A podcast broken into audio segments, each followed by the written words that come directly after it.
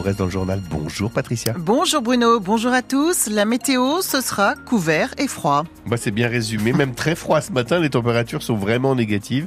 Moins 3, moins 4, moins 5 degrés en ce moment sur euh, le Loiret. On va pas voir le soleil de toute la journée. Beaucoup, beaucoup de nuages. Parfois un petit peu de vent de direction variable. Il va en faire qu'à sa tête. Et puis côté température, les maximales entre 0 et 1 degré. Touche pas à mon bureau de poste, c'est le cri du cœur des habitants du quartier des Blossières à Orléans. Et oui, hier, ils étaient près de 80 réunis au collège Pelletier à l'invitation du comité de défense du bureau de poste. Officiellement, ce bureau des Blossières n'est pas menacé de fermeture, mais depuis 2022, il réduit ses horaires d'ouverture. Parfois, il reste même fermé plusieurs jours de suite, comme durant les dernières vacances de Noël. Antoine Van Dendrich. Un bureau de poste porte close suite à des absences du personnel, ce sont des scènes récurrentes ces dernières semaines au Blossière. Michel a été confronté à ce problème. Au moment de Noël, un petit peu avant, huit jours avant, j'avais un colis envoyé à ma fille, je suis arrivée. Hop, ce jour-là, il était fermé aussi sans explication. Donc je trouve que c'est un peu se moquer du monde aussi. Surtout qu'on est dans un quartier où il y a beaucoup de personnes âgées. Qu'est-ce qu'ils font? Il faut donc se déplacer vers un autre bureau de poste.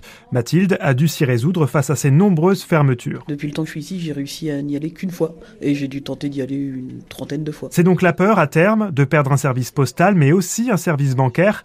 Nora Hamadi est membre du Conseil citoyen des Blossières. Il y a plus que l'urgence parce que dans le quartier des Blossières, tous les services publics sont partis et donc on veut maintenir déjà le dernier qui est encore en vie et qui a une structure. Malgré le manque de personnel, les élus affirment qu'ils feront tout pour garantir la continuité du service. Corinne Parère est chargée du quartier des Blossières à la mairie d'Orléans. Nous avons vraiment dit aux représentants là, du groupe La Poste c'est essentiel d'avoir ce bureau de poste dont les horaires ont été réduits. Il faut que ces horaires soient respectés. Et on s'y engage, j'allais dire, à mettre la pression si c'était pas le cas. En attendant, une pétition circule dans le quartier pour maintenir le bureau de poste. Elle a déjà réuni près de 530 signatures. Et les riverains envisagent une nouvelle réunion publique dans quelques semaines en présence, ils espèrent, de la direction de la Poste. À Montargis, la police recherche les protagonistes d'une bagarre qui a éclaté vendredi soir près d'un point de deal. Des hommes armés de Kalachnikov ont ouvert le feu à proximité du bar tabac Le Tassini.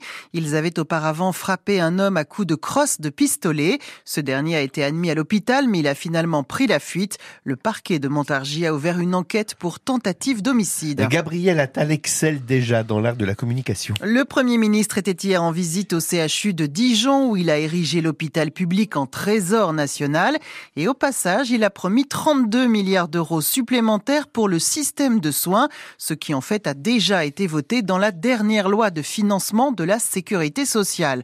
De toute façon, sur les terrains, sur le terrain, les professionnels eux restent méfiants à l'image de Jean-Luc Jouve, il est chirurgien pédiatre à Marseille et membre du collectif Interhôpitaux. Actuellement, les annonces sont plus faites avec un extincteur qu'avec euh, quelque chose de réfléchi. Ça paraît peut-être un, peu dur ce que je dis, mais c'est vraiment le sentiment que l'on a quand on est sur le terrain. C'est-à-dire, bon, vous avez eu quatre ministres euh, en quelques mois, mais ne vous inquiétez pas, on va injecter des milliards dans la santé. Et puis, on aime la santé, on adore la santé. Bien, euh, maintenant, ce que l'on aimerait, c'est avoir peut-être un peu de sérénité pour traiter de sujets qui nous nous paraissent majeurs, hein, comme euh, euh, l'aide médicale, euh, comme la désertification, comme la permanence des soins qui est perdue dans pas mal d'hôpitaux, et que l'on rentre avec des vrais professionnels dans le vif du sujet. Attention à la pollution aujourd'hui sur le Loiret. L'IGER, l'organisme qui mesure la qualité de l'air, prévoit une forte concentration en particules en suspension. Ce sont celles émises par les chauffages et les voitures. La qualité de l'air sera donc mauvaise aujourd'hui sur tout le département. Au Proche-Orient, la guerre entre Israël et le Hamas entre aujourd'hui dans son centième jour et on n'oublie pas les otages, a redit hier soir le président Macron dans une vidéo. Et le président français qui appelle à reprendre les négociations pour la libération de ses otages. Il n'avait pas connu euh, une telle affluence depuis 31 ans. Le château de Sully-sur-Loire a fait l'an passé une excellente année. Oui, d'après les chiffres fournis par le département du Loiret, qui en est le propriétaire, Sully a reçu un peu plus de 72 000 visiteurs l'an dernier, soit 8% de plus qu'en 2022. Le château de Chamerolles voit lui aussi sa fréquentation augmenter, plus 12% avec 41 000 visiteurs. Ces deux monuments ont profité eux aussi, même si c'est dans une moindre mesure, du retour des touristes étrangers. Jonathan Savary est chargé de programmation à Sully et à Chamerolles. On a vu en fait un effondrement de la clientèle surtout euh, anglophone avec le Covid et euh, avec le Brexit. Aujourd'hui, voilà, la part des anglophones euh, revient revient en force. On a aussi beaucoup d'espagnols hein, finalement. Sur Sully, je parle essentiellement parce qu'on a la chance d'être sur la Loire à vélo, donc on, on, draine en fait du public anglophone, germanophone aussi, puisqu'on a des Allemands, des Belges, des, Luxembourgeois, des Danois qui prennent leur vélo ou leur caravane, qui traversent la France pour aller à Bordeaux, La Rochelle ou que sais-je encore. Donc ça, c'est clientèle étrangère, même si elle est plus infime, j'imagine que celle qui va à Chambord ou dans les grands châteaux de la Loire. C'est une clientèle étrangère qu'on essaie d'avoir aussi, mais la priorité, c'est euh, fidéliser les habitants, on va dire, du centre Val de Loire et ceux qui sont en vacances. Euh, la deuxième euh, fréquentation, c'est le bassin parisien, avec les départements de Seine-et-Marne, euh, Essonne et euh, les Yvelines, qui sont vraiment très représentatifs en fait de notre de notre visitorat. Ils font un petit week-end au vert à la campagne et profitent justement de nos châteaux. Et cette dynamique a aussi profité l'an passé au château de Gien et au musée de la Résistance à Loris qui voient eux aussi leur fréquentation augmenter. Tous les détails sont sur francebleu.fr.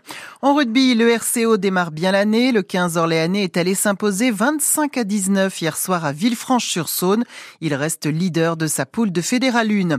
Enfin en foot, le PSG jouera à Lens ce soir en clôture de la 18e journée de Ligue 1.